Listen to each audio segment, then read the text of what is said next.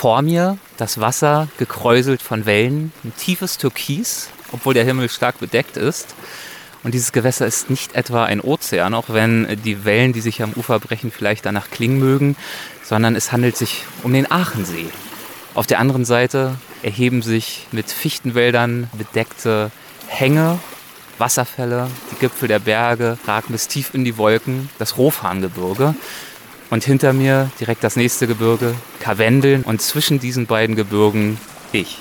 Ich sitze hier am Ufer, schaue hinaus auf die Weite und freue mich auf die nächsten Tage.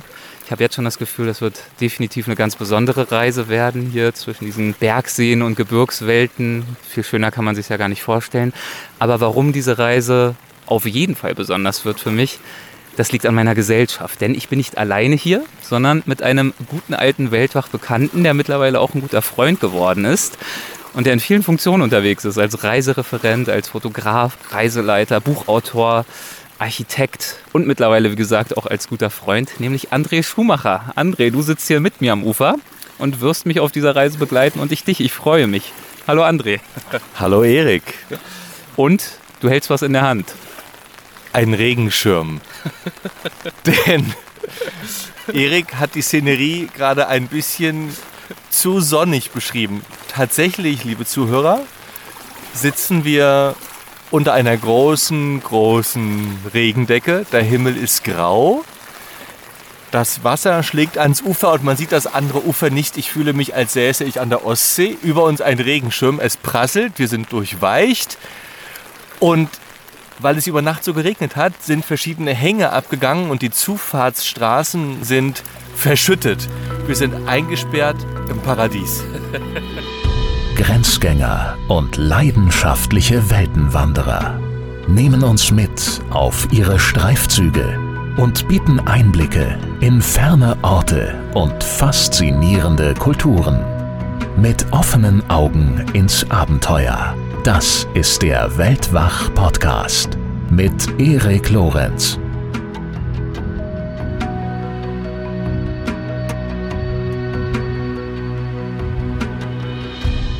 Hallo und herzlich willkommen zu dieser ganz besonderen Weltwachfolge. Ihr könnt darin André, den ihr ja schon aus früheren Weltwachfolgen kennt und, so sagt mir euer Feedback, auch mögt und mich auf einen sommerlichen Streifzug durch Österreich begleiten. Ihr habt in der Umfrage anlässlich der 200. Weltwachfolge vermehrt um Episoden über Deutschland und seine Nachbarländer gebeten und äh, ja, das ergibt durchaus Sinn, denn klar, um etwas zu erleben, muss es nicht immer in die Ferne gehen. Gerade auch dieser Tage, da das Reisen in die Ferne ja ohnehin mit ganz eigenen Schwierigkeiten einhergeht. Und so werde ich eurem Wunsch in den nächsten Wochen immer mal wieder entsprechen. Ich werde aufbrechen, mich für euch umschauen und euch hoffentlich die eine oder andere Reiseinspiration für dieses Jahr oder auch für die Zukunft verschaffen. Oder zumindest eine schöne Reise im Kopf. Los geht es also mit Österreich und diese Reise hat, ihr habt es ja gerade schon gehört, etwas anders begonnen als erhofft. Nämlich nicht mit tiefblauen Himmeln, aus denen die Sonnenstrahlen wie goldene Pfeile auf die darunterliegende Bergwelt niedergehen,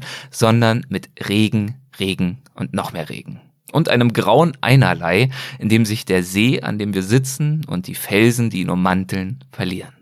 Noch ahnen wir nicht die Ausmaße, die die sintflutartigen Regenfälle im Sommer 2021 annehmen sollen und die tragische Zerstörung, für die sie insbesondere in Deutschland sorgen werden. Und dennoch, die Zufahrtsstraßen in dieses Tal sind, wie André gerade sagte, zum Teil von Hangrutschen vorübergehend verschüttet. Und so sind wir einstweilen eingesperrt, im Paradies, das wir hier betreten haben, um hier ein paar schöne Sommertage zu verbringen. Sommer in Österreich, das ist so die gedankliche Überschrift, unter der wir uns hier bewegen. Es sieht aus wie Herbst in Patagonien. Und man muss dazu sagen, du kommst gerade aus Mecklenburg-Vorpommern. Ja. Da war gerade gestern, glaube ich, noch 20, 30 Grad. Ich bin frisch aus LA eingetroffen, noch ein bisschen Jetlag. Ja. Ähm, ist eine kleine Umstellung. Ja, ich hatte gestern noch eine Badehose an äh, auf der Insel Pöhl in der Ostsee und Erik saß unter Palmen in Kalifornien und jetzt sind wir also hier. Ja, der Grund, weshalb du hier bist, den sollten wir vielleicht auch erwähnen. Ähm, du hast die Ostsee angesprochen. Das heißt, du hattest ja gestern eine ziemlich weite Anreise.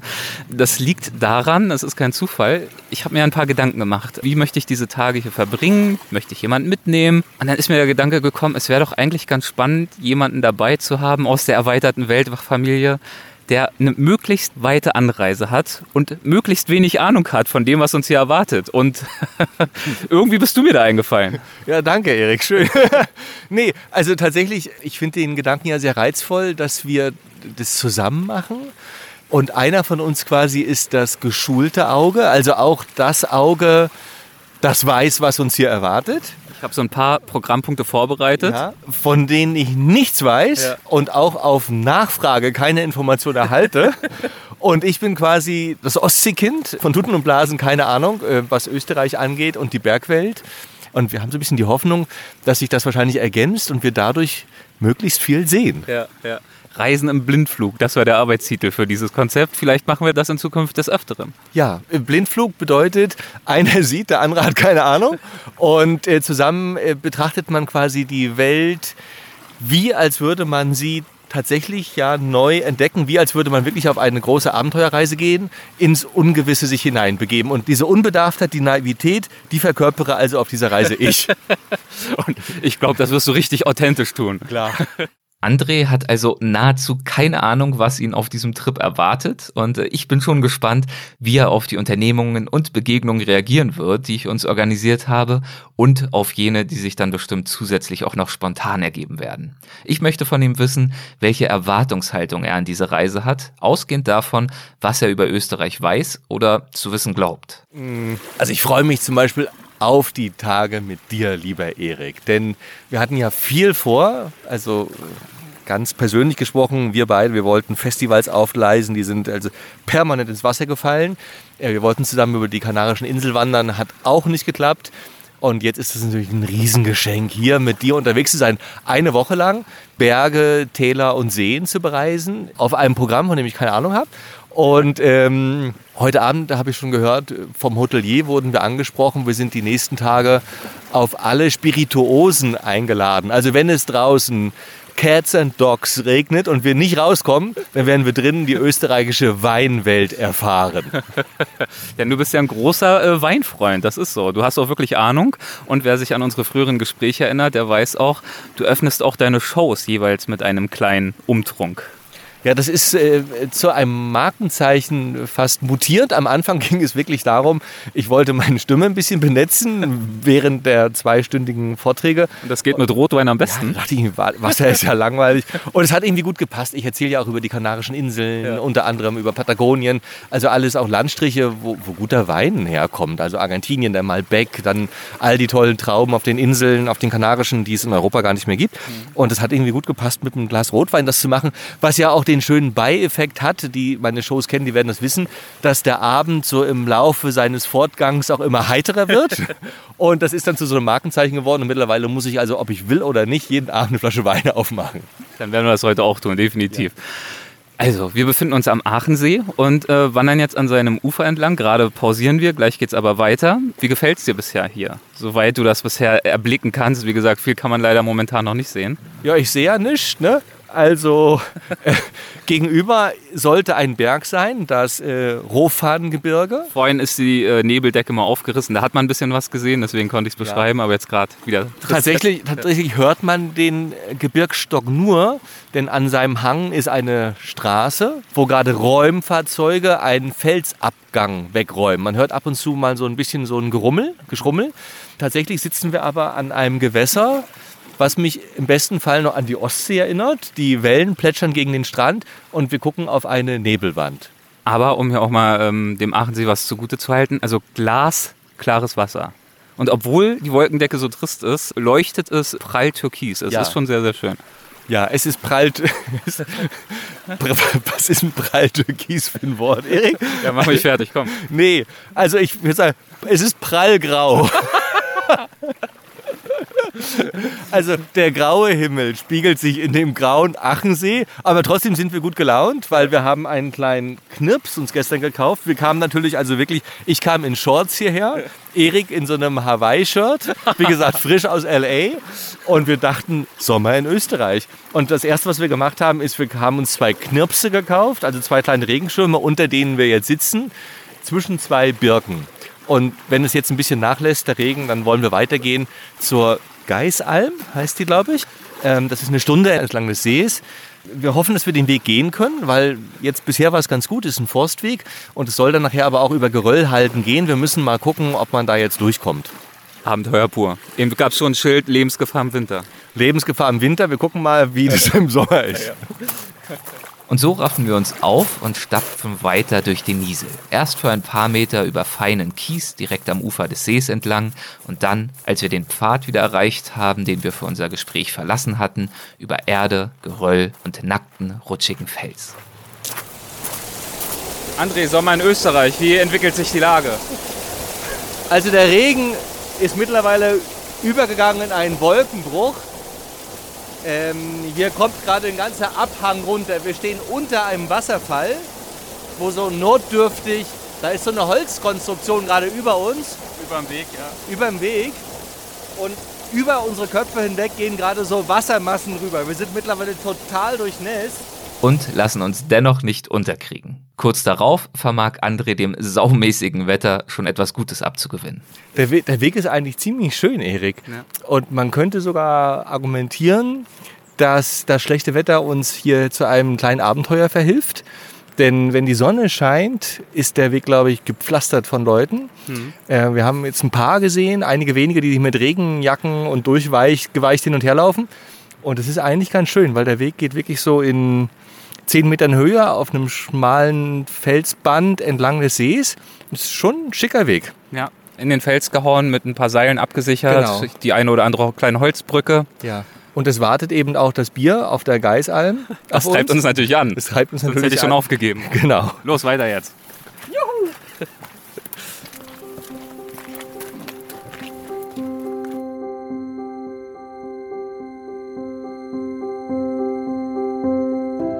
Der Weg ist im Regen nicht nur reizvoll, weil weniger Leute auf ihm unterwegs sind oder weil uns die Aussicht auf die Gastlichkeit einer Alm in ganz besondere Ekstase versetzt, sondern auch, weil er uns immer wieder dramatische An- und Ausblicke eröffnet. Die tief hängenden Regenwolken verwandeln die Berge in eine regelrechte Geisterwelt. Immer wieder reißen die Nebelschwaden auf, geben einzelne Felsnasen frei, die sich vom Wetter unbeeindruckt in die Höhe recken und verleihen unserer Umwelt eine fast verwunschene Anmutung. Einzelne Nebelschleier schweben an den Hängen, verfangen sich scheinbar in den dunkelgrünen Baumkronen und versuchen sich in der sanften Brise von ihnen zu lösen und weiterzufliegen. Ständig kreuzen kleine Ströme den Pfad. Gespeist vom unerschöpflichen Regen rauschen sie die Hänge zu unserer Linken herab, sprudeln über den Pfad und bahnen sich ihren Weg hinunter zum See zu unserer Rechten, zehn Meter unter uns. Der, und auch wenn sich André vorhin zu Recht über mein Unwort prall Türkis lustig gemacht hat, der doch in schönem Türkis schimmert. Dabei bleibe ich. Und das trotz der bleigrauen Wolkendecke, die von oben auf das Tal drückt.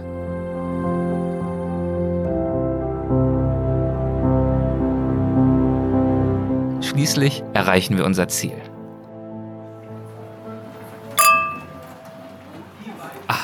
Welch wohliger Klang, vielversprechend. Ah, Wir haben endlich ein Dach über dem Kopf. Der Weg war am Ende wirklich schön. Es ging durch dichten Wald, durch, durch Blaubeerbüsche, Schotterhalden, Schotterhalden, Stock und Stein. Und wir sind aber wirklich gut durchgeweicht und haben jetzt ein Gasthaus, die Geisalm, erreicht, uns entblättert zum Trocknen. aber nicht ganz. Nicht ganz. Wir haben noch T-Shirt an, was auch leicht angenässt ist und stoßen jetzt zum ersten Mal ein bisschen an und, äh, und essen was Warmes. Wir sitzen hier am, nach wie vor am Westufer des Sees. Über uns prasselt der Regen aufs Vordach. Wir sitzen hier unter einem, was ist denn das, wie so ein Sommergarten, ne? Wintergarten heißt es, glaube ich. Ach ja, oh mein Gott. Sommer in Österreich, aber das Gebäude heißt tatsächlich Ich Wintergarten. bin so auf Sommer gepolt und suche ihn hier verzweifelt. Ja, nee, wir sind, wir sind in einem Wintergarten und es fühlt sich ja auch sonst winterlich hier an. Es ist immerhin warm, das muss man sagen. Das stimmt, wir sind durchweicht, aber wir frieren nicht. Wir sitzen kurzärmlich da und Haben die Hose hochgekrempelt, die Schuhe ausgezogen, damit sie ein bisschen trocknen können. Und nehmen dann nach dem Essen ein Schiff äh, hier zurück. Hier ist eine Anlegestelle unten äh, an der Alm und damit fahren wir dann zurück nach Petrisau. Nee, oder Pertisau. nach Pertisau, Entschuldigung. Pertisau oder Pertisau. Das müssen wir noch rausfinden.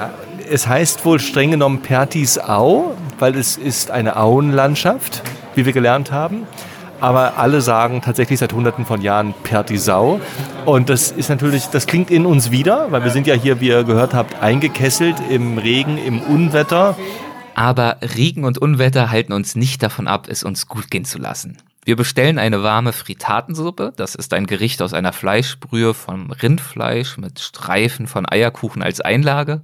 Wir bestellen Tiroler Gröstel. Das ist wiederum ein traditionelles österreichisches Pfanngericht, das normalerweise aus gekochten Kartoffeln und in Stücke geschnittenem Rind- oder Schweinefleisch besteht, das dann gemeinsam mit gehackten Zwiebeln und Champignons in Butterschmalz in einer Pfanne angeröstet wird.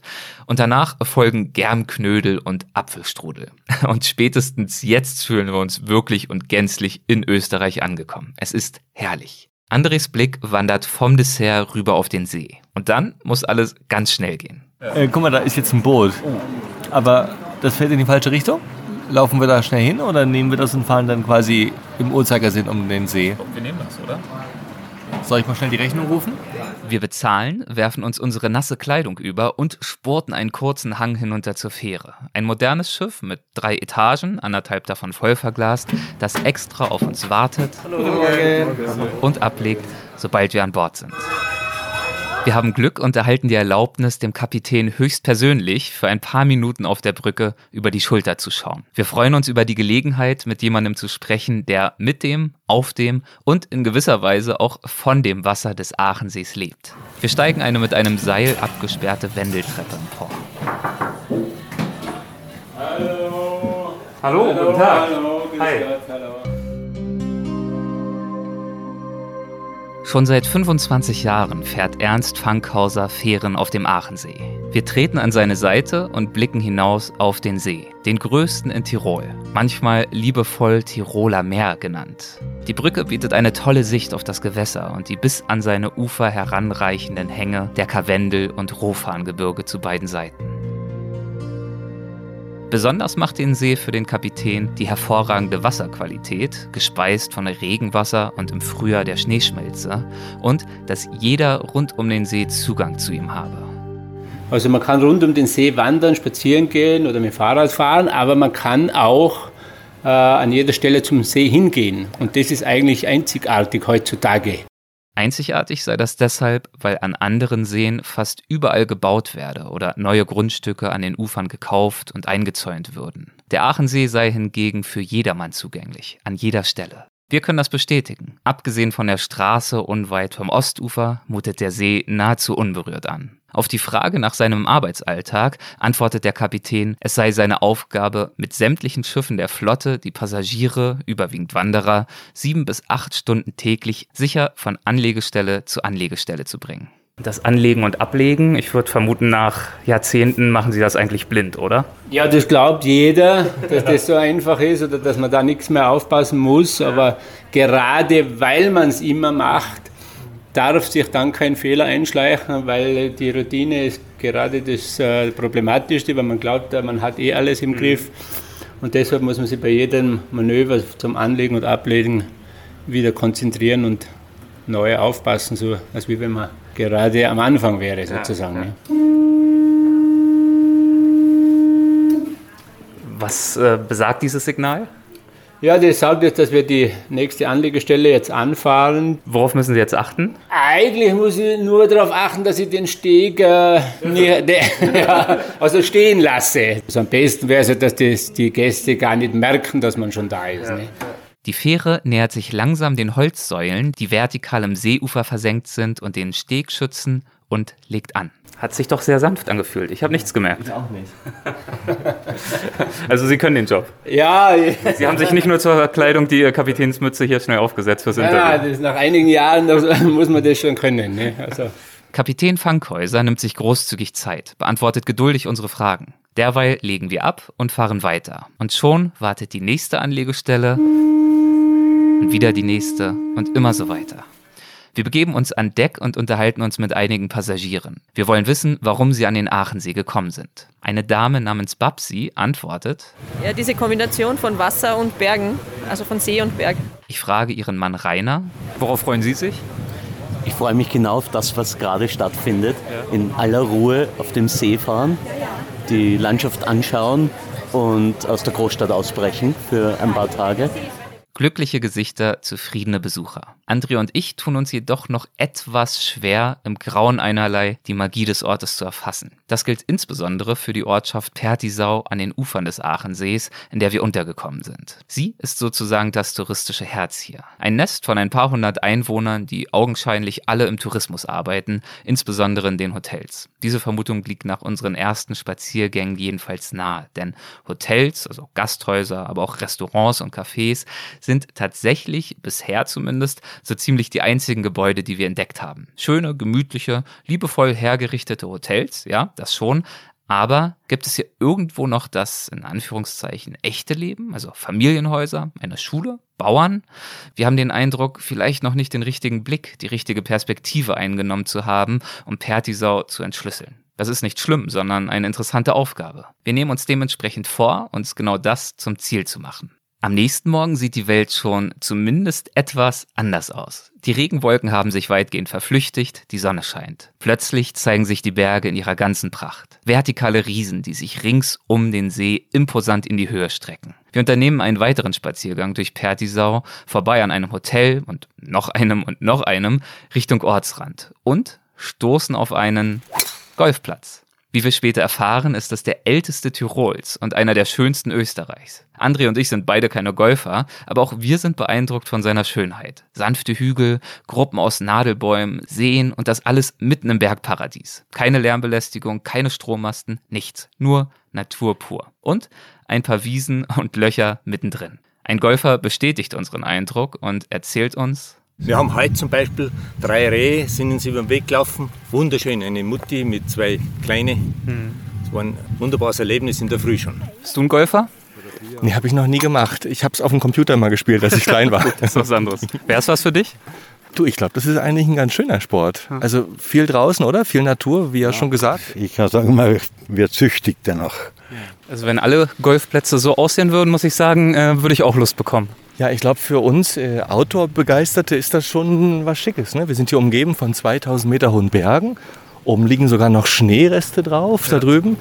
Und das ist einfach ein ganz alter Landschaftspark hier. Ne? Das sind uralte Bäume, Fichten, Lärchen, Rotbuchen. Es ist traumhaft. Sehr hügelig.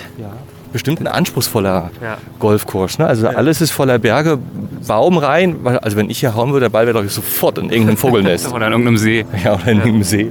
Wir wandern weiter, schauen uns um, reflektieren. Ich bin ein schlichtes Gemüt und lasse mich von der traumhaften Bergkulisse und natürlich dem Aachensee bezürzen. André sucht nach anderem und schärft mit seinen kritischen Überlegungen auch mein Bewusstsein dafür, was trotz der schönen Kulisse zu fehlen scheint. Das ist äh, wirklich eine, ein spannendes Fleckchen Erde hier, weil wir ein bisschen auch selber Angst vor unserer eigenen Entdeckung haben, dass wir hier in ein, eine domestizierte, zivilisierte, aufbereitete äh, Natur gelangt sind. Erhofft hatte André sich bewahrte Traditionen mit einem modernen Twist in die Gegenwart überführt. Und hier habe ich so ein bisschen das Gefühl, dass die Tradition eher verschwunden ist. Ähm, zugunsten eines konsumierbaren, verdaubaren Abziehbildes dessen, was Österreich ist. Und ähm, wir haben auch schon mit ein paar Leuten gesprochen. Was suchen die hier? Die suchen Natur, Berge, See und dann auch wahrscheinlich nicht viel mehr, was eine Irritation hervorrufen könnte oder was vielleicht die Sache darüber hinaus interessant macht oder ein Eintauchen ermöglicht. Und jetzt schauen wir eben, ähm, ob das der Fall ist oder was wir hier noch so Schönes entdecken. Glücklicherweise habe ich, äh, davon weiß André noch nichts, für später am Vormittag eine Verabredung mit einem jungen Mann organisiert, von dem ich annehme, dass er unsere Perspektive auf diese Gegend um ein paar entscheidende Facetten erweitern kann. Zunächst einmal wandern wir aber noch etwas weiter durch den Ort, sprechen mit Besuchern und Einheimischen und entdecken tatsächlich mehr. Wir erfahren, dass der Tourismus schon lange ein wesentlicher Teil von Pertisau und dem Umland ist. Er ist für die Geschichte des Ortes mitentscheidend. Kleiner geschichtlicher Exkurs, bleibt bitte bei mir. Begonnen hat die Erschließung für touristische Zwecke bereits vor über 500 Jahren. Damals baute Kaiser Maximilian I., er wird gern als der erste Gast am Aachensee bezeichnet, das Fürstenhaus am See und kam fortan aus Innsbruck zur Sommerfrische hierher. Ihm folgten weitere Adelige, Tiroler Landesfürsten inklusive Hofstaat, später auch namhafte Gelehrte und Künstler, die die landschaftlichen Reize und leichte Erreichbarkeit schätzten. Mitte des 19. Jahrhunderts wurde der Aachensee dann endgültig für den Tourismus entdeckt. Der Stift Viecht, das ist ein Benediktinerorden, besaß damals den See und bemühte sich erfolgreich um eine Schifffahrtskonzession. Und der Abt selbst, so erzählt uns ein Einheimischer, wurde dann der erste Kapitän auf dem Aachensee. Und zwar auf dem ersten Dampfschiff, das hier ab 1887 hin und her tuckerte. In gewisser Weise könnte man also sagen, der Tourismus ist das echte Leben hier. Dabei sind die Hotels fast alle noch familiengeführt und nicht im Besitz großer Konzerne. Vor 20 oder 30 Jahren, so sagt man uns, gab es hierher noch Kaffeefahrten großer Busse. Doch dann steuerte die Politik bewusst gegen, nach dem Motto,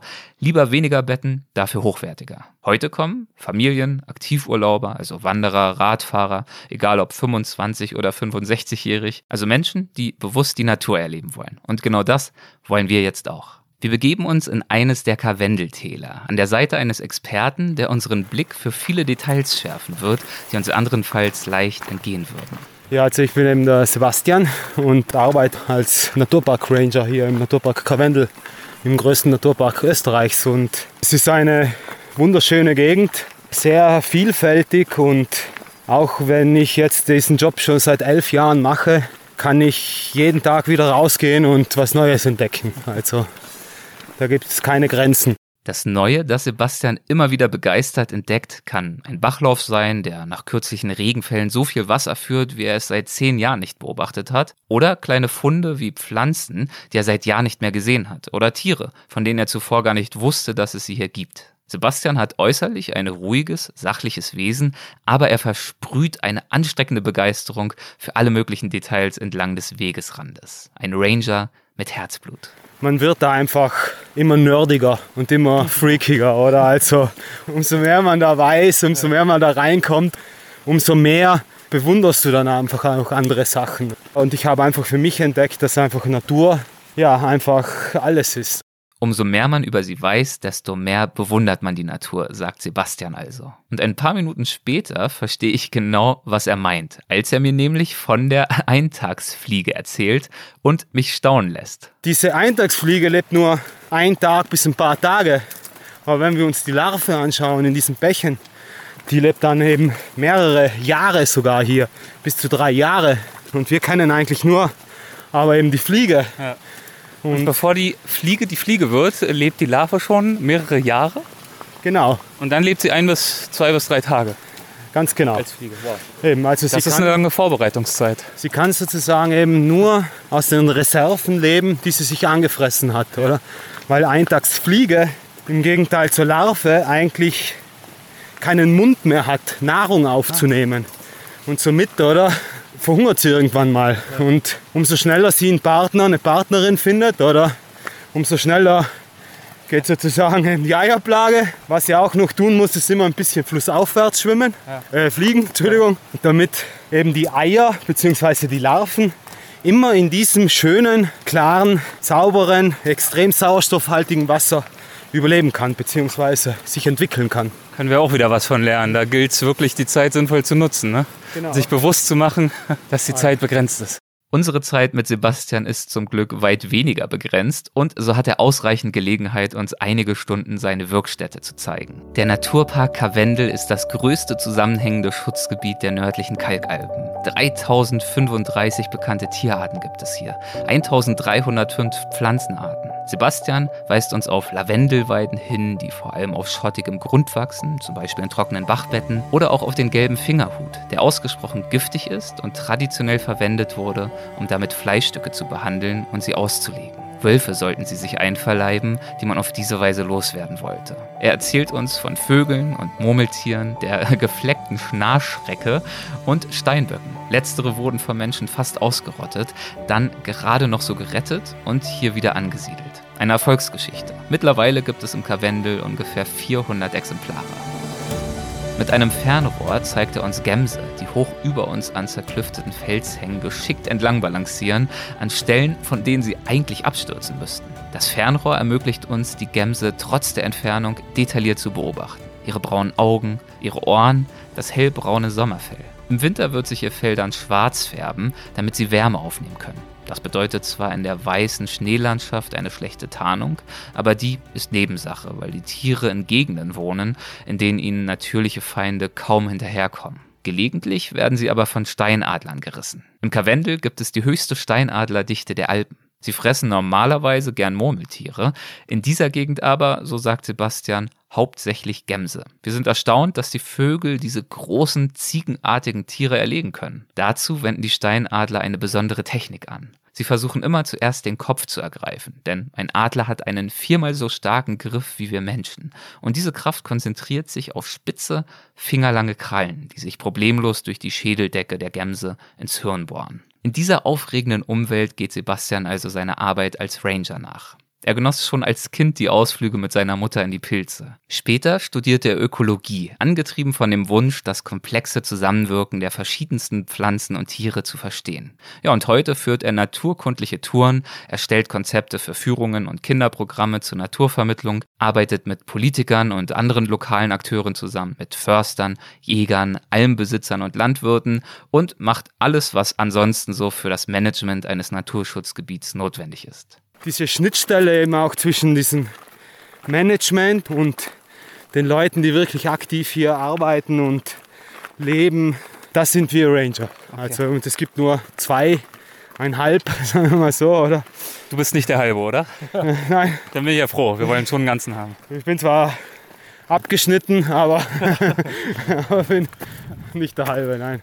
Wir wandern auf Schotterpfaden, biegen ab, bahnen uns den Weg durch kleine Dickichte und folgen einem Bachlauf stromaufwärts. Und natürlich habe ich Sebastians faszinierende Ausführungen zur Eintagsfliegenlarve nicht vergessen. Er verrät mir mehr über sie, als ich je geglaubt hätte, über sie wissen zu wollen. Wo würdest du jetzt hier nach den besagten Fliegenlarven suchen? Man nimmt einfach Steine, die wirklich immer im Hauptstrom sind, oder? Ja. Und dreht sie einfach um. Hier siehst du auch schon einige kleinere, ganz, ganz kleine noch. Das hätte ich niemals als äh, Larve identifiziert. Die sehen äh, eher aus wie so ganz, ganz kleine Flechten, oder? Also so äh, bruchstückhafte, kleine braune Flecke, die da irgendwo am Stein kleben. Übrigens, das Wasser, das hier an uns vorbeisprudelt, wird gespeist von einigen der rund 350 Quellen, die es hier im Karwendel gibt und die Wasser in perfekter Trinkqualität zutage fördern. Der Grund? Kalkgestein, das ja aus Lebewesen entstanden ist, ist sehr porös und wegen seiner vielen winzigen Löcher und der rauen Oberfläche sickert Wasser ganz besonders langsam hindurch und wird dabei gesäubert, weil alle Bestandteile, die größer sind als Wasser, herausgefiltert werden. Rund zehn Jahre braucht Regenwasser im Karwendel Schätzungen zufolge im Durchschnitt, um durch den Fels bis zur Quelle zu gelangen. Wir holen mehr und mehr Steine aus dem Strom und überprüfen ihre Unterseite, auf der Suche nach weiteren Larven. Siehst du, da ist eben jetzt diese Eintagsfliegenlarve, die... Und die klebt da jetzt bis zu drei Jahre am Stein, bevor sie dann zur Fliege wird? Genau, die wird dann immer größer, häutet sich und wird größer und dann ist es sozusagen eine Fliege. Dann kann sie auch fliegen. Ich weiß gar nicht, warum mich das so begeistert, aber es ist ja eine wahnsinnig lange Vorbereitungszeit für ein sehr, sehr kurzes Leben. Da gilt dann wirklich jede Sekunde. Genau, und jeder von uns denkt sich, wenn er eine Fliege hat, oder? Back, ja. Und gedankenlos zerschmettert und äh, aus dem Weg schafft. Genau. Und, äh, Würdest du sagen, dass du mit einer ganz anderen äh, Wahrnehmung und Wertschätzung auf nicht nur Fliegen, sondern auf Tiere insgesamt blickst, weil du sie einfach besser verstehst und besser kennst? Ja, es würde jetzt vielleicht ein bisschen hochnäsig klingen, aber ich denke schon, dass, äh, dass ich eine ganz andere Wahrnehmung habe. Jetzt nicht die bessere, oder? Aber einfach meine würd, Wahrnehmung. Ich würde zumindest sagen, hochnäsig vielleicht nicht, aber das äh, würde einfach nur darauf hindeuten, dass wenn wir die Natur besser verstehen, wir sie tendenziell auch eher wertschätzen. Und das ist ja genau. durchaus auch ein Grund sicherlich für die Arbeit, die du machst. Um das geht es. Umso mehr Leute ich habe, die wirklich diese Schönheit hier erlebt haben und gespeichert haben, oder? Umso mehr Leute kann ich auch begeistern, diese Natur zu schützen. Naturschutz ist allerdings ein überaus komplexes Thema mit vielen Befindlichkeiten und Fehlvorstellungen, wie uns Sebastian erklärt. Alle Leute, die in der Stadt wohnen, sind pro Wolf. Alle Leute, die Schafe oder Kühe haben, sind gegen Wolf oder massiv dann auch, oder teilweise. Die Fronten krachen voll zusammen, oder? Und irgendwo ist eben die goldene Mitte der richtige Weg und nicht ja oder Nein. Ja klar, Wölfe sind ein Thema, das polarisiert. Es ist auch nicht leicht, ein Ja oder Nein zu finden. Äh, gibt es solche Themen auch hier im Karwendel, wo es bestimmte brisante Herausforderungen gibt, mit diesem Naturraum umzugehen und wo ihr als Ranger vermitteln müsst und versuchen müsst, diesen Mittelweg zu finden? Äh, Man muss ja immer unterscheiden, oder was ist Naturraum?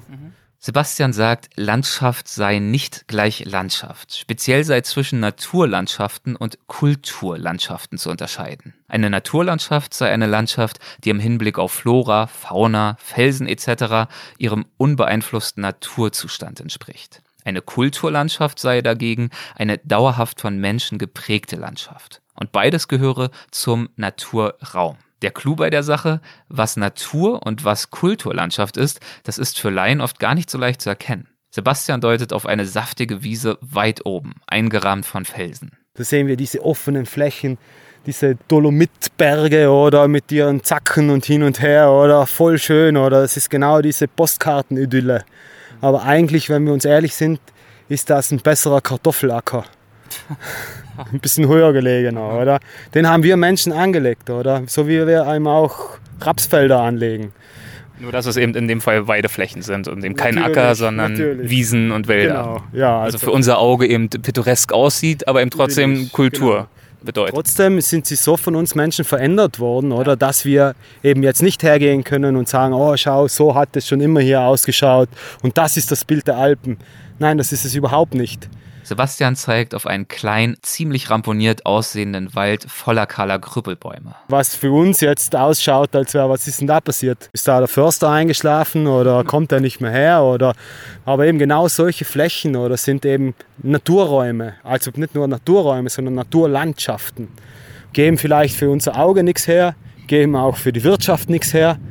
Aber sie sind teilweise extrem wichtig. Und da müssen wir wirklich sehr, sehr stark unterscheiden. Und das ist auch das, was ich meine mit den Leuten, die in der Stadt wohnen und die Leute, die eben vom Land leben eigentlich auch, oder?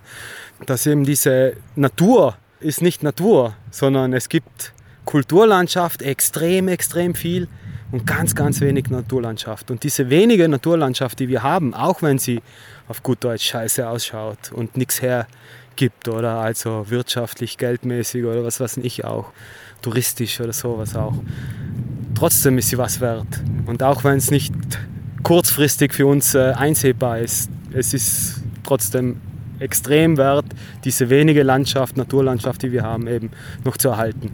Aber Sebastian, muss man sie denn zwangsläufig touristisch nutzen? Also überzogen gesagt, steht es zur Disposition zu sagen, wir machen einfach einen großen Zaun ums Karwendel und wir fassen es einfach nicht mehr an und wir beobachten die Naturlandschaft, so wie sie eben jetzt ist und wir frieren sie ein und lassen sie einfach für spätere Generationen bestehen oder was?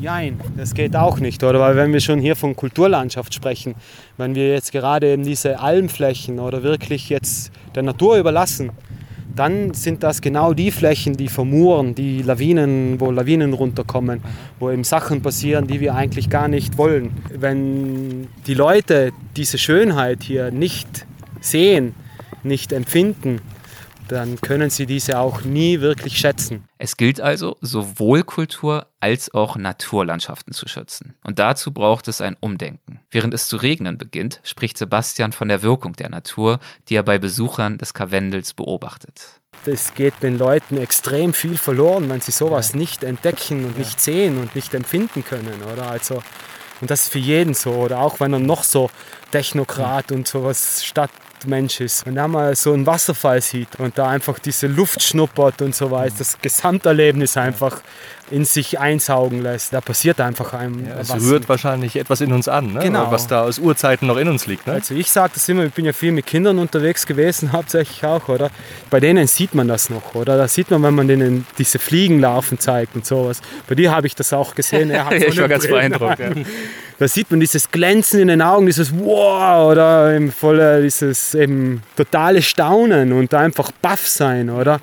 Und, und das wird uns eigentlich ja, in unserer Gesellschaft ja wirklich, äh, wie soll man sagen, ja, entlernt. Und wenn sie das aber nie erlebt haben, oder, dann, dann werden sie diesen Moment nie haben. Und dann wird ihnen auch das total egal sein, ja, was aus den Bergen, aus den Bäumen, aus den Wiesen, aus den Tieren und Pflanzen so generell einfach passiert. Wir gehen weiter. So begeistert ich vorhin von Sebastians Ausführungen zur Eintagsfliege gewesen bin, so sehr reißt er später André mit, als er auf Faltungen deutet, die sich hoch oben deutlich im Fels abzeichnen und davon erzählt, wann und wie diese Berge eigentlich entstanden sind. Er erzählt, diese Steine hier seien bis zu 250 Millionen Jahre alt, aber der Berg sei höchstens 60 Millionen Jahre alt. Das Gestein ist also deutlich älter als das Gebirge, das sich später aus ihm geformt hat. Ja, aber Sebastian, nur Ja. noch mal für mich zum Verständnis. Wenn du sagst, der Berg ist 250 Millionen Jahre alt, dann heißt das, der hat Nein, sich erhoben. das Gestein. Das Gestein Ja. hat sich erhoben. Das hat sich Und ist dann erodiert und dann blieb das Gebirge übrig und das war dann. Nein, nein, nein, oder? also eben, also wir Ganz anders, André, ganz anders. Ganz anders, ganz anders. Also genau so, aber anders. Mhm. Sebastian setzt zu ausführlichen Erklärungen an, die bis zurückreichen zum Urkontinent Pangea und die Geschichte dieses Kalkgesteins zusammenfassen. Ablagerungsgestein, vulkanisches Gestein, Umwandlungsgestein, Kontinentaldriften, Konvektionsströme, der Erdkern, die Erdkruste, Gesteinsschichten, die in gigantischen Prozessen von innen nach außen gestülpt und auf diese Weise gefaltet wurden, ganze Gebirge, die über Jahrmillionen zu einstmals weit entfernten Orten gewandert sind. Was wir alles gelernt haben heute. Also wirklich einige Sachen, die mir die Augen öffnen. Jetzt bin ich schon seit 20 Jahren unterwegs auf der Welt, aber einige Sachen habe ich erst heute verstanden. Und es ist wirklich schön heute. Zum Beispiel wie Berge entstehen oder Gebirge. Berge entstehen, ja. Und dass das, was eigentlich dem Auge schön aussieht, eigentlich alles schon zivilisierte Räume sind. Ne? Die wirklich wilden, das sind die, die hier gar nicht so ins Auge springen. Ne? Also dass das ein ganz interessantes Paradox ist beim Betrachten der Berge. Ja, wirklich schön. Und es ist auch eine ganz tolle Mischung so aus Regenwolken noch in der Luft und hier und da mal so Sonnenspots auf den Felsen. Wirklich schön, eine tolle Ecke, toller Tag. Hat mal irgendjemand versucht herauszufinden, warum uns so ein Stück wie dort oben, wo man jetzt also eine Alm sieht, ja, und wie du sagtest, einen besseren Kartoffelacker zwischen Felsen, warum stehen wir Menschen da so drauf? Ist das äh, Konditionierung oder ich glaub Postkarten oder? Ja, ich habe Es ist definitiv. wirklich so. Ich habe Also Alm in dem Fall, wir blicken auf so ein, eine wir Bergwiese. fliegen auf da eine. Hochalm, ja, so was Genau, genau, 1,5, also 2000 Meter hoch, äh, umgeben von weißen Bergen und es ist halt gemähtes oder abgegessenes Gras, wunderschönes, knackig grün, ne? Genau. Ein paar Bäume drauf, wie man das aus den Dolomiten kennt. Wo man sagt, ah ja, so sehen Berge aus, schön. offensichtlich äh, fliegen wir da drauf. Ich habe vorhin, als du sagtest, drauf geachtet, ja, da dachte ich, das, das ist schön, aber warum eigentlich? Ja, ich glaube wirklich, dass das einfach konditioniert ist. Wenn du jetzt zurückschaust an deine Kindheit, da war es dir ja Wurst, wie, wie dreckig der Bach war und wie dreckig die Pfütze ist und wo die gerade lag, oder? Da springt man einfach rein. Äh, will man einfach dieses Wassererlebnis haben. Und heutzutage muss es eben blitzblankes, schönes, Ja. kristallblaues Bergseewasser sein, sonst gebe ich da nicht mal meinen großen See rein. Es, es spricht wahrscheinlich irgendwie einen Ordnungstrieb oder so in uns an. Es wirkt geordnet, es wirkt sauber, ne? So Ja, gepflegt. Also definitiv. Ich möchte ja nicht sagen oder nie sagen, oder, dass Kulturlandschaften schlechter sind oder irgendwie nicht so schön sind wie Naturlandschaft. Da setze ich mich sowieso in die Brennnesseln. Aber eben wir haben, wir Menschen haben eben die Fähigkeit, oder, aus einem Stück Land ein noch viel schöneres zu machen. Siehe diese ganzen Terrassen, die wir angebaut haben, auch hier in den Alpen und im Apennin und so. Also wenn wir irgendwo Ordnung ins Chaos bringen, finden dann wir uns ist es, zurecht. da finden wir uns zurecht, auch psychologisch. Wahrscheinlich ist das auch, äh, wir haben Angst vor der Überforderung. Also das hilft, das kann ich mit meinem Kopf dort begreifen leicht. Genau. Ne? Ich, Mhm, ich muss genau, nicht mir einen also- chaotischen Berghang anschauen. Genau. Wo ich einfach wirklich ähm, zu viele vielleicht auch Informationen, Eindrücke, Ja. äh, Inputs bekomme, oder? Ja, schön, kann man so stehen lassen. Toll, ja. Also, die Berge sind auch nur Psychologie. Ja. Die Betrachtung sagt ja immer mehr über den Betrachtenden aus, als über das Betrachtete. Ne? Das ist ein toller, tolles Beispiel heute dafür. Ganz genau, eben. Also, Mir fällt noch ein schönes Zitat auch ein, als du vorhin davon gesprochen hast, die Naturräume, Naturlandschaften sichtbar auch zu machen, erlebbar. Äh, Dass Dali einmal gesagt hat, Schönheit entsteht durch Betrachtung.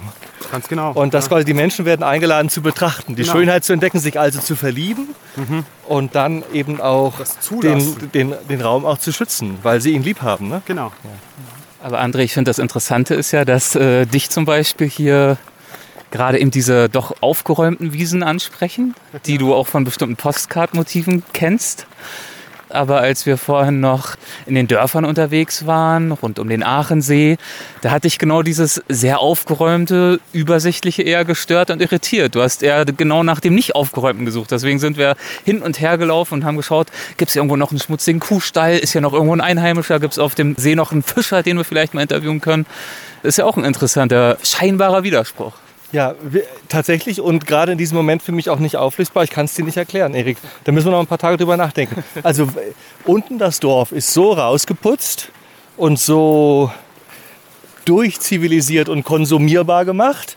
dass mich, also mich hat, mich hat überall der fehlende Dreck gestört. Es gibt keine Reibungspunkte mehr. Es ist alles schon für mich aufbereitet. Und aber hier tatsächlich die schönen Räume, die, die satten Wiesen, die von, von denen jetzt Sebastian sagte, die gab es überhaupt nicht. Die sprechen mich an. Also muss ich mal, muss ich mal drüber nachdenken, warum das so ist.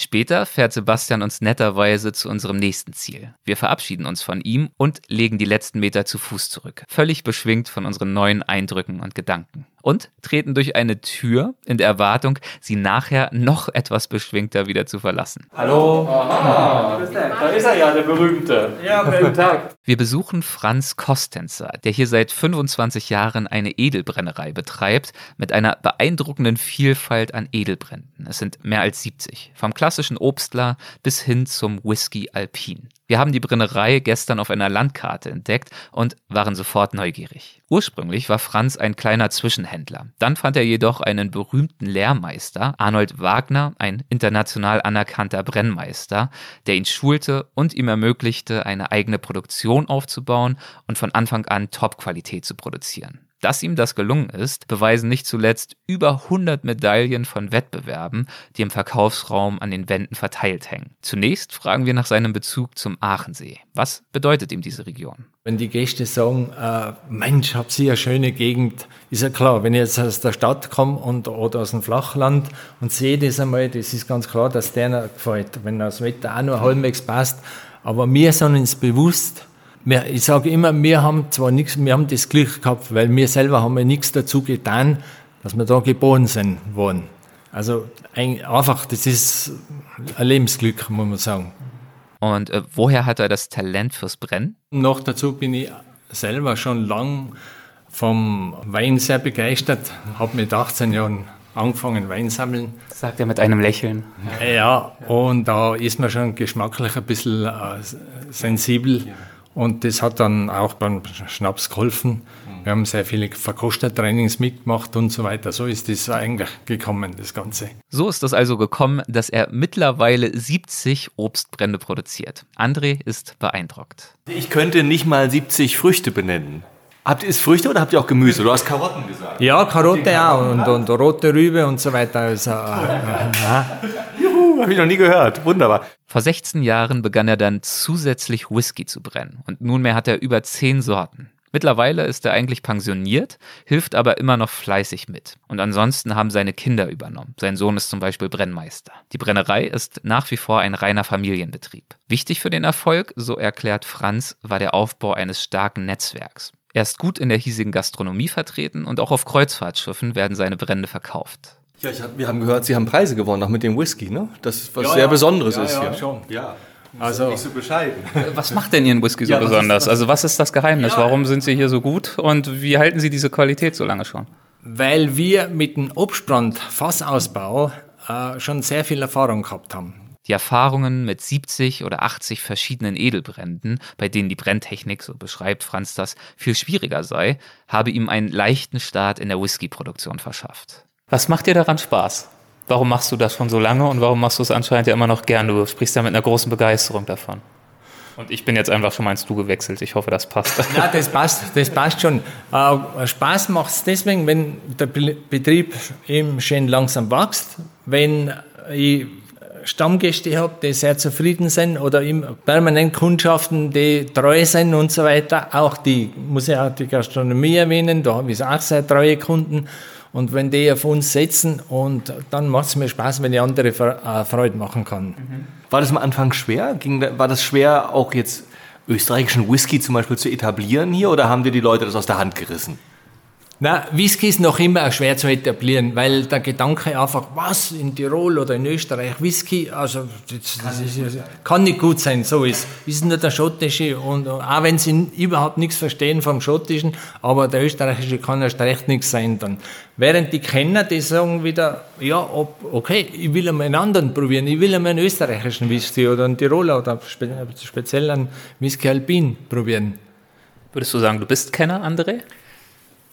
Nee, also da, dadurch, dass ich dort gelebt habe und habe natürlich den einen oder anderen probiert und mal ein Tasting gemacht, also ich, ich kann benennen, was mir schmeckt und ob es jetzt ein bisschen rauer ist oder ein bisschen ja, torfiger ja. und weicher, aber so in die, Nuancen komme ich auch nicht rein, aber ich bin gespannt. Ja.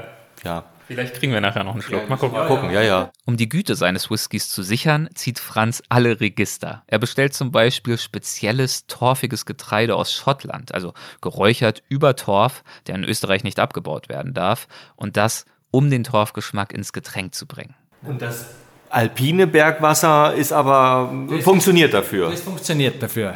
also man muss, du noch Wassertanks? das muss ich nicht, äh, nicht unbedingt haben, weil wichtig ist, dass man äh, weiches Wasser verwendet. Ich habe selber von Bechern gekostet, ich war ja zweimal in Schottland und einmal in Irland und ich weiß ungefähr, also das kann man alles ein bisschen aufbauschen und sagen, äh, ja, ich habe mal ein Buch gelesen, da ist eben der Staplerfahrer mit, der, äh, mit dem Stapler an die Blase, Brennblase gefahren und die hat eine Delle gehabt und deswegen war der Whisky so gut. Also nur so ein bisschen Ge Geschichte, wie weit das Marketing gehen kann. Nicht? Also da Habt ihr euch auch mal irgendeine besonders gute Marketinggeschichte ausgedacht, wie ihr äh, das Besondere an euren Getränken vertrieben und erklärt habt? Na, unsere Art ist einfach die gerade, geradlinige. Nach einer Weile stelle ich eine Frage, auf die es hoffentlich eine ähnlich geradlinige, klare Antwort gibt. Sollen wir vielleicht mal was probieren? Ja, auf die Probe.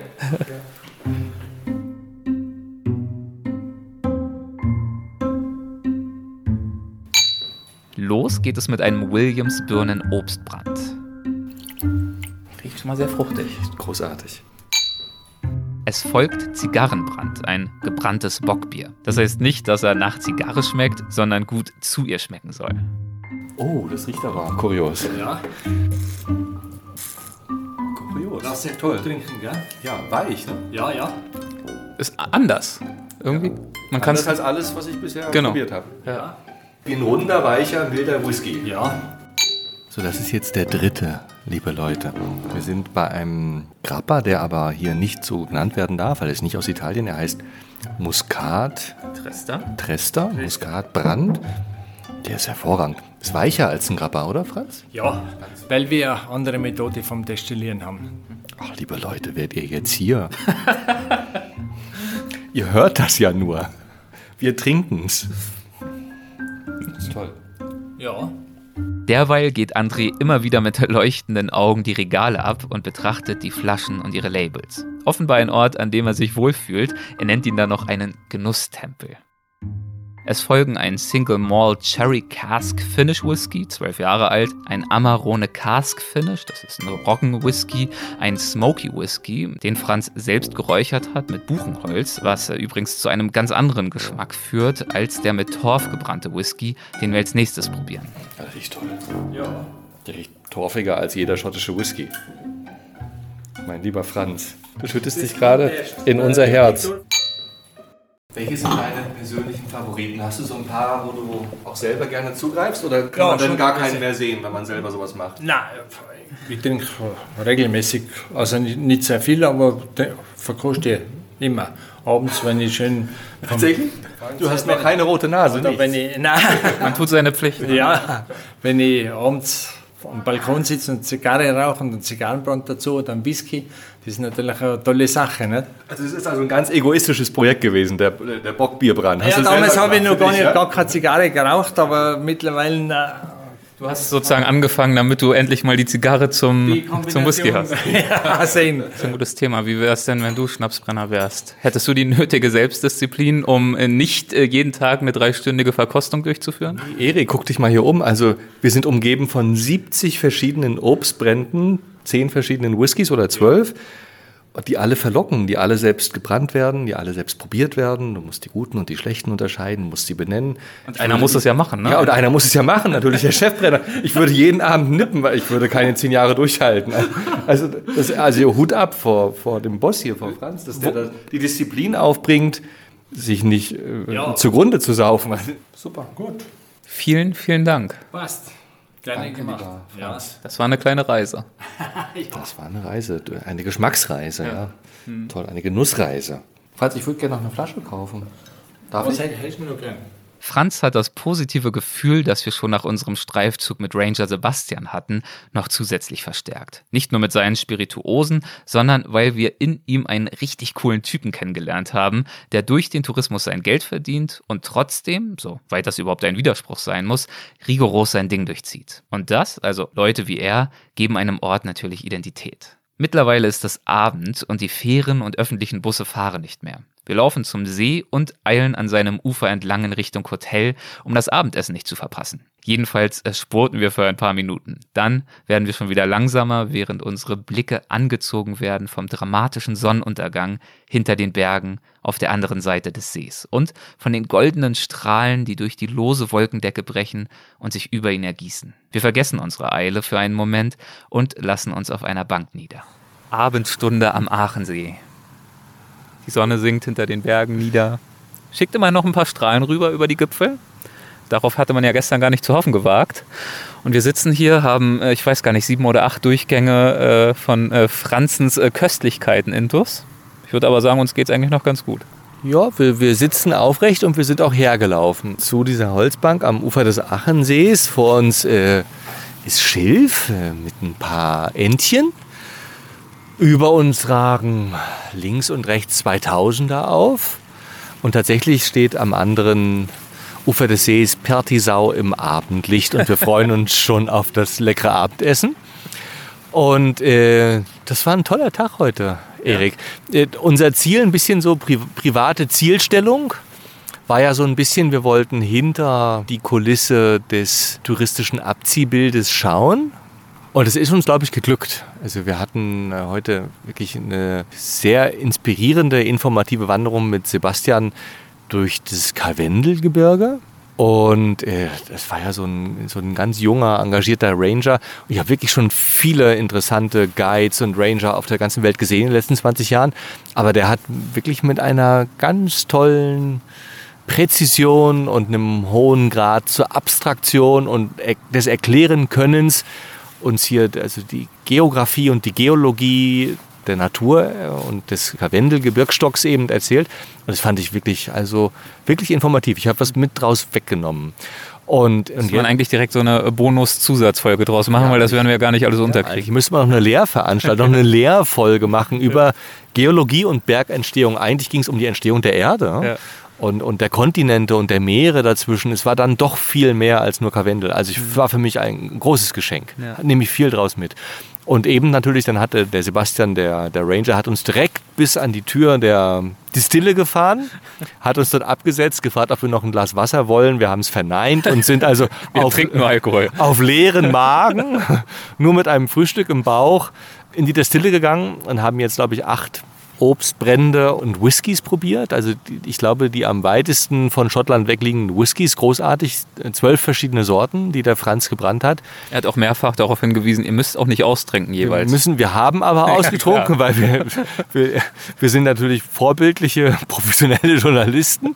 Ja. Und es wäre ja eine Schmach, nicht uns auch den kulinarischen Herausforderungen zu stellen. Und ja, das war ein toller Tag. Also wir haben heute Koryphäen entdeckt.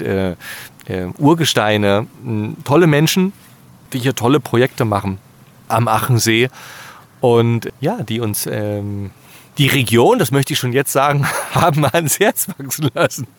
Warum lachst du so? Ich wollte das ganz ernsthaft sagen. Aber leid. Erik lacht so. Ja, bitte. Äh, Erik lacht so, weil er weiß, dass ich auch ein bisschen kritisch auf ja. den Massentourismus in Pertisau gucke und dass ich das extra für ihn jetzt auch so nett sage. Nee, aber wirklich. Sag's ich, mal, ich, genau, ich, ich lebe, mal. Ich, ich ich bewege mich hier gerade in diesem Spannungsfeld und ich finde das wirklich inspirierend. Also in diesem Spannungsfeld aus einem Disneyland, was Pertisau ist, wo es keine alten Häuser mehr gibt, sondern nur noch Hotelburgen, wo auch. Ich möchte differenziert, lass das uns besprechen. Ich finde das nämlich wirklich spannend, damit hier auch unterwegs zu sein, weil wir, glaube ich, auch leicht unterschiedliche Perspektiven haben. Ich möchte zum Beispiel sagen, Hotel Bogen würde ich jetzt gar nicht Nein, mal sagen. Ja. Es sind charmante Häuser von außen, schön, ja. also im äh, traditionellen Stil errichtet, in Familienbesitz. Aber der Ort besteht tatsächlich nur aus Hotels. Aber die Häuser, von denen Erik spricht, die sind schon sechsgeschossig und ja. wie man dort hinten sieht. Und äh, die haben ja. die, den typischen Al alpinen, äh, altbekannten, von Touristen auch erwarteten Stil mit den äh, Balkonen und den Blumenkästen. Also sprich das klassische Abziehbild des Tourismus im Alpenraum. Und ja, wir, wir haben da, wir sehen das ein bisschen verschieden, aber das ist ja auch toll, deswegen bin ich ja hier. Wir haben ja gesagt, einer ist im Blindflug hier, das, also der, der Norddeutsche von der Ostsee. Nach aber für, für mich ist das tatsächlich also ein, ein alpines Disneyland. Bisschen, ein bisschen verschärft, ein bisschen polemisch gesagt. In dem aber, wir haben ja auch mit Leuten heute gesprochen, mit Gästen, mit Touristen. Also die kommen tatsächlich also auch, die kommen hierher, die kommen aus der Großstadt. Äh, Die, die wollen mal frische Luft haben, die wollen Entschleunigung, die wollen Ruhe haben und die finden die auch hier und die wollen dann aber auch nicht viel mehr. Und es gibt wunderschöne Hotels hier mit großartiger Küche, tollen Wein, mit Wellness und Spa. Und viele Leute verlassen das Hotel auch nicht. Und ich halte dagegen, während wir nämlich mit Sebastian unterwegs waren, sind dutzendeweise äh, Radfahrer an uns vorbeigefahren auf Mountainbikes, sind Wanderer vorbeigegangen, die in den Bergen unterwegs waren. Und ich glaube, dass wahrscheinlich äh, mindestens genauso viele Leute sich von diesen Aktivitäten anziehen lassen. Also es gibt zwei Gruppen von Menschen. Die einen sitzen in diesen wunderschönen Wellness-Hotels und wollen sich auch nicht großartig rausbewegen. Also die sitzen zum Beispiel, um jetzt wirklich ein überzogenes Beispiel äh, zu geben, hinter einer großen Scheibe direkt am See und dahinter ist es klimatisiert und man hat einen Cocktail in der Hand und gucken sich den See an und freu, erfreuen sich am See, aber, aber riechen den See nicht und spüren den See nicht und, und, und kriegen auch den Wind nicht in die Nase, der über den See gerade pfeift. Und da gibt es andere, das ist die andere Hälfte, also kein kleinerer Teil, das ist die andere Hälfte, die aktiv hier unterwegs ist und die wandern geht und Bergsteigen und mit dem Mountainbike unterwegs ist. Und das ist alles total toll und es hat alles seine Berechtigung. Aber wir wollten uns eben ein bisschen auf die Suche machen nach dem, was hinter der Tourismusindustrie steckt, was hinter den Hotelburgen, darf ich jetzt nicht mehr sagen, also hinter den Hotels, hinter den Hotels, was dahinter steht. Und da haben wir also heute Auf tolle die- Leute kennengelernt und die haben das für mich auch, die haben für mich das versöhnt. Ja. Wir haben heute spannende Begegnungen gehabt und, äh, und entdeckt, dass es hier viel mehr noch gibt als, als die Hotels, die dort stehen. Und ich bin total gespannt auf, was, was morgen noch passiert. Also es- das war wirklich ein durchgängig geiler Tag heute. Wir sinnieren weiter, sprechen erneut über Sebastian und merken, dass Dali, den André vorhin ja schon mit einem weisen Spruch zitiert hatte, durchaus genau richtig lag. Einfach zu sagen, dass der erste Blick, der, der flüchtige Blick, der gibt eigentlich die Schönheit nicht preis unbedingt, weil die ist im Verborgenen, die ist dahinter. Dali meinte das übrigens auf Menschen bezogen. Also du begegnest Menschen und das sind vielleicht Arschlöcher oder, oder so, oder die haben was, was dich abstößt. Und du musst nur lange genug gucken und du siehst die Schönheit in jedem Ding. Weil jedes Ding ist schön, sonst wäre es auf dieser Welt nicht. Das ist ein ganz positivistischer Weltblick. Und das machen wir gerade. Wir, wir, wir betrachten eigentlich jetzt und wir nehmen uns die Zeit und wir betrachten jetzt und wir betrachten, um auch hinter die Kulisse zu blicken. Und jetzt entdecken wir langsam Schönheit. Also für mich war das heute wirklich ein bereichernder Tag, also in vielerlei Hinsicht. André versucht zu konkretisieren, was er damit sagen möchte. Betrachtung ermöglicht und schafft Schönheit. Dinge sind nicht per se gut oder schlecht. Das hat ja auch heute Sebastian. äh, Sebastian erzählt. Dinge entstehen, weil du dir die Zeit nimmst, mit Liebe und mit einem achtsamen Auge auf Dinge zu schauen. Das ist auch eine schöne Essenz eigentlich für eine Folge. Dass das achtsame Auge und das liebende Auge entdeckt dann auch Liebe und Schönheit. André schweift ein wenig ab und kommt auf das Ziel des Reisens und das, oder ein Ziel des Lebens zu sprechen. nicht genauso doof zu sterben, wie wir geboren werden, ne? sondern eigentlich unterwegs möglichst viel auch aufzusaugen, mitzunehmen, zu erleben, zu reifen, Hörner abzustoßen, reifer zu werden, Mensch zu werden, oder? Und das kann ich ja nicht, wenn ich ja einfach gucke und es ist schön, es lullt mich ein und ich sitze hier und sage, oh, pff, und ich bleibe sitzen, sondern, sondern, sondern reifen tue ich ja, wenn irgendwie Sebastian mir die Füße unterm Boden wegzieht, den Boden unter den Füßen meine ich, und irgendwie sagt, du das, was du da anguckst, und das schön findest, das ist eigentlich nur dein eigenes Bild von Schönheit. Und dann fange ich an nachzudenken, wer bin ich, was mache ich hier, warum finde ich das schön? Und dann löst das in mir was aus, was einen Erkenntnisprozess auslöst. Oder, oder auch sowas, was ja auch eigentlich flach ist, aber sowas wie, dass man einen, einen Whisky, der besser schmeckt als die schottischen Whiskys, in Österreich findet, bei einem alten Herrn namens Franz. Und dann die Irritation beginnt, oder warum macht er das hier? Und warum schmeckt das so gut? Und warum nimmt er sich die Zeit, 30 Jahre lang Whiskys zu testen und die auch immer noch zu probieren und keine rote Nase dabei zu haben und, und so. Also das sind irgendwie die Sachen, das finde ich dann spannend. Ne?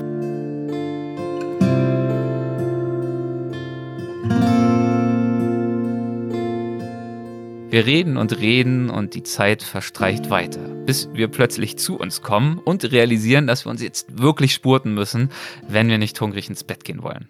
André, wir hetzen jetzt hier am westlichen Seeufer entlang. Wir wollen es nämlich noch äh, irgendwie pünktlich zum Abendessen schaffen und sind schon ein bisschen die Angst im Nacken. Aber eine Diskussion, die ich jetzt trotzdem gerne noch mal führen würde, ist ähm, die Seefarbe. Siehst du dieses türkise Schimmern, selbst jetzt im Abendlicht? Also ich sehe da gerade eine türkisfarbene Plastiktüte am See liegen. Das ist doch wohl eine Frechheit. also wir sind wirklich arg dran, liebe Zuhörer. Es ist jetzt schon 19.30 Uhr.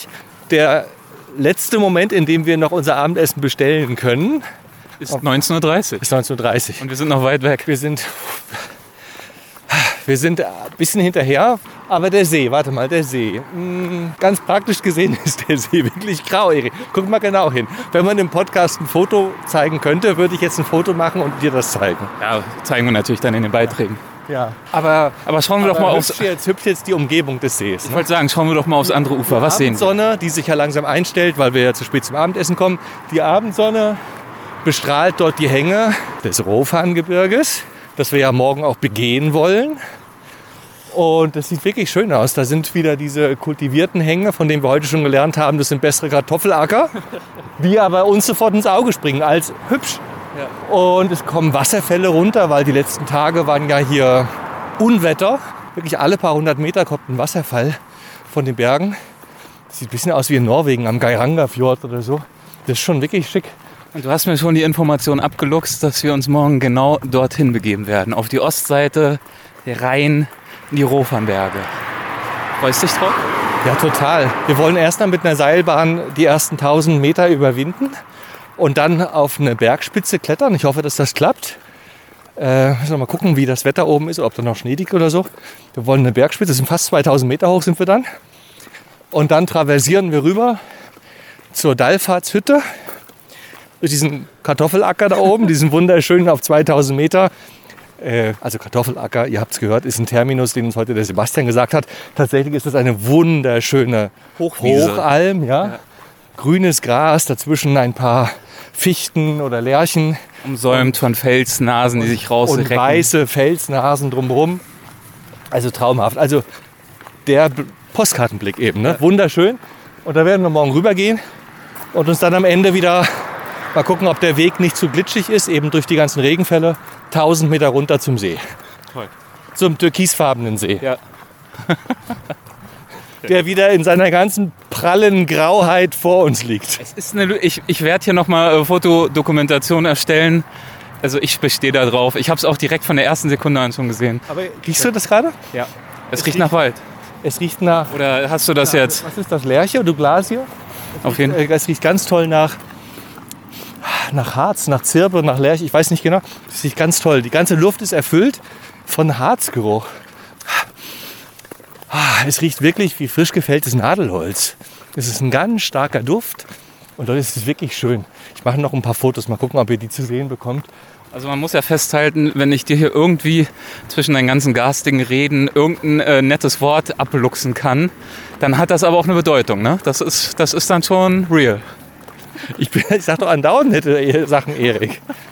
Also der, der, der Grappa war heute total toll. Ja gut, Alkohol, da, da bist du ja immer für zu haben. Ja, der Whisky war toll, die Obstbrände waren toll. Ja, okay, der See ja. ist auch wunderschön. Er ist halt nur nicht türkis. Guck, guck mal hier, wie schön das Ufer ist. Wie die Bank da ist, oder? Toll, für, für Liebende, hinter dem Stein, unter dem Walnussbaum. Und dahinter dieses Boot, was dort mitten auf diesem ruhigen See, äh, fast spiegelglatt, ruht, bereit ist für die nächste Guck, Ausfahrt. da haben wir es wieder. Ist überhaupt nicht spiegelglatt. Sind überall kleine gekräuselte Ja, Wellen, da spiegelt sich überhaupt nichts. Ganz, ganz sanft. Aber jetzt mal ehrlich, guck dir doch mal das Wasser hinter der Bank hier an. Welche Farbe hat das denn? Sei doch jetzt mal einmal ehrlich. Ja, aus diesem Blickwinkel wird es jetzt langsam bläulich. Bis hin ins. So, Klappe zu, Affe tot. Jetzt gehen wir essen. Mal gucken, ob wir es noch schaffen. Wir hetzen, wir rennen regelrecht und sind beinahe eine Stunde zu spät. Du schniefst aber ganz schön. Ja. Hier lang, oder? Aber wir haben es fast geschafft. Ich würde sagen, wir gehen gleich da. Direkt durch die Hintertür. Alle aus dem Weg. Hier kommen wir. Mit Gepäck. Als wir dann keuchend in der Gaststube des Hotels ankommen, sind sämtliche andere Gäste bereits fort, die Tische sind abgeräumt, eine Kellnerin macht gerade sauber. Mit Mühe und ähm, echtem schlechten Gewissen bitten wir sie, den Koch zu überzeugen, uns doch noch eine Portion aufzuwärmen. Wir setzen uns und beginnen den letzten genussreichen Teil des Tages. Und was für eine Farbe er hat. Tiefstes Rot.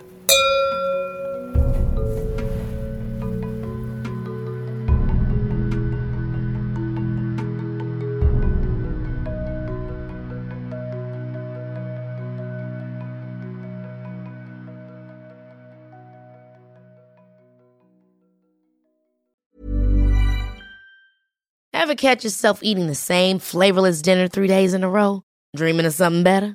Well, HelloFresh is your guilt-free dream come true, baby. It's me, Kiki Palmer. Let's wake up those taste buds with hot, juicy pecan-crusted chicken or garlic butter shrimp scampi. Mm. Hello Fresh. Stop dreaming of all the delicious possibilities and dig in at HelloFresh.com. Let's get this dinner party started. When you make decisions for your company, you look for the no brainers. And if you have a lot of mailing to do, stamps.com is the ultimate no brainer. It streamlines your processes to make your business more efficient, which makes you less busy. Mail checks, invoices, legal documents, and everything you need to keep your business running with stamps.com. Seamlessly connect with every major marketplace and shopping cart. Schedule package pickups and see your cheapest and fastest shipping options from different carriers with rates up to 89% off USPS and UPS rates. And with the stamps.com mobile app, you can take care of mailing and shipping wherever you are. Make the same no-brainer decision as over 1 million other businesses with stamps.com. Sign up with code program for a 4-week trial plus free postage and a free digital scale. No long-term commitments or contracts. That's stamps.com. Code program.